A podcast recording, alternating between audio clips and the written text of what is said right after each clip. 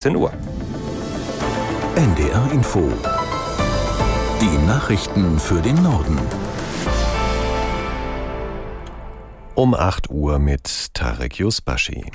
Die islamistische Hamas hat eine weitere Gruppe von Geiseln freigelassen. Es handelt sich um zehn Israelis und zwei Thailänder. Aus der NDR Nachrichtenredaktion Christoph Johansen. Es ist bereits die fünfte Gruppe von Geiseln, die seit Beginn der Feuerpause aus dem Gazastreifen freigekommen ist. Unter den zehn israelischen Frauen ist nach Angaben von Außenministerin Baerbock auch eine mit deutschem Pass. Baerbock äußerte sich am Abend erleichtert über die Entwicklung. Im Gegenzug für die Freilassung von Geiseln entließ Israel noch am Abend 30 weitere palästinensische Häftlinge aus Gefängnissen. Es handelt sich um Frauen und Jugendliche unter 19 Jahren. Auch heute soll es wieder einen Austausch von Geiseln und Häftlingen geben. Israel hat von der Hamas bereits eine entsprechende Liste mit Namen erhalten. Wie es dann weitergeht und ob die Feuerpause erneut verlängert wird, ist noch unklar. Im Hintergrund laufen entsprechende Bemühungen. Bislang sind insgesamt 81 von ungefähr 240 im Gazastreifen festgehaltenen Geiseln freigekommen. Am letzten Tag seiner Nahostreise trifft Bundespräsident Steinmeier heute den Emir von Katar.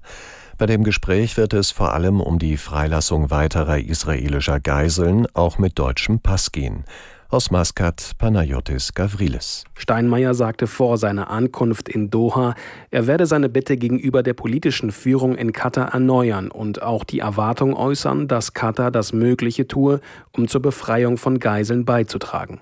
Es ist bereits das zweite Mal seit dem Angriff auf Israel, dass Steinmeier den Emir von Katar trifft. Kurz nach dem Terrorangriff der Hamas auf Israel am 7. Oktober war der Emir in Berlin zu Besuch. Katar hat gute Verbindungen zur Hamas und gilt neben den USA und Ägypten als der wichtigste Vermittler im Krieg zwischen Israel und der radikal-islamischen Hamas.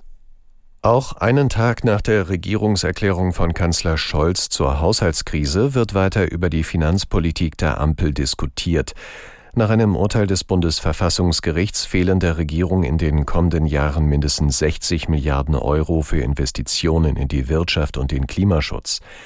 SPD-Generalsekretär Kühnert hat im Deutschlandfunk den Plan seiner Partei bekräftigt, deshalb die Schuldenbremse im kommenden Jahr erneut auszusetzen. Ich halte einfach jetzt mal nach zwei Wochen der Diskussion über das Karlsruher Urteil fest, dass niemand auch nur ansatzweise Sparvorschläge vorgelegt hat, die dieser Größenordnung gerecht werden. Und vielleicht kann man daher einfach mal als Zwischenstand festhalten, über bloße Einsparungen im Kernhaushalt und bei den Investitionsvorhaben des Bundes wird das nicht zu füllen sein. Und deswegen ist es der Standpunkt der sozialdemokratischen Partei in dieser Koalition, dass wir um die Nutzung der Notlage im Rahmen der Schuldenbremse auch für das kommende Kalenderjahr und das kommende Haushaltsjahr nicht vorbeikommen werden. So SPD-Generalsekretär Kühnert. Schnee und Eis sorgen heute früh in Teilen Norddeutschlands für Verkehrsprobleme. Die Polizei ruft dazu auf, wegen möglicher Glätte besonders vorsichtig zu fahren. Aus allen norddeutschen Bundesländern werden Unfälle gemeldet. Es kommt im Berufsverkehr zum Teil zu langen Staus und Straßensperrungen.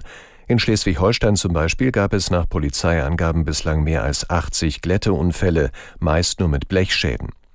Wegen der Wetterlage kommt es auch im Bahnverkehr zu Verspätungen und Ausfällen.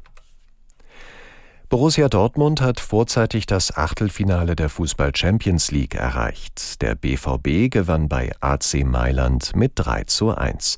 Aus der NDR Sportredaktion Christian Hake. Schon in der sechsten Minute konnten die Dortmunder jubeln. Da parierte Torwart Kobel einen Handelfmeter von Giroud. Kurz darauf dann Strafstoß für Dortmund und die Führung durch Reus. Aber vor der Halbzeit noch der Ausgleich für die Italiener, die besser aus der Kabine kamen. Die Tore aber machte der BVB. Am Ende ein verdienter 3 zu 1 Sieg, der Dortmund den Einzug ins Achtelfinale sichert.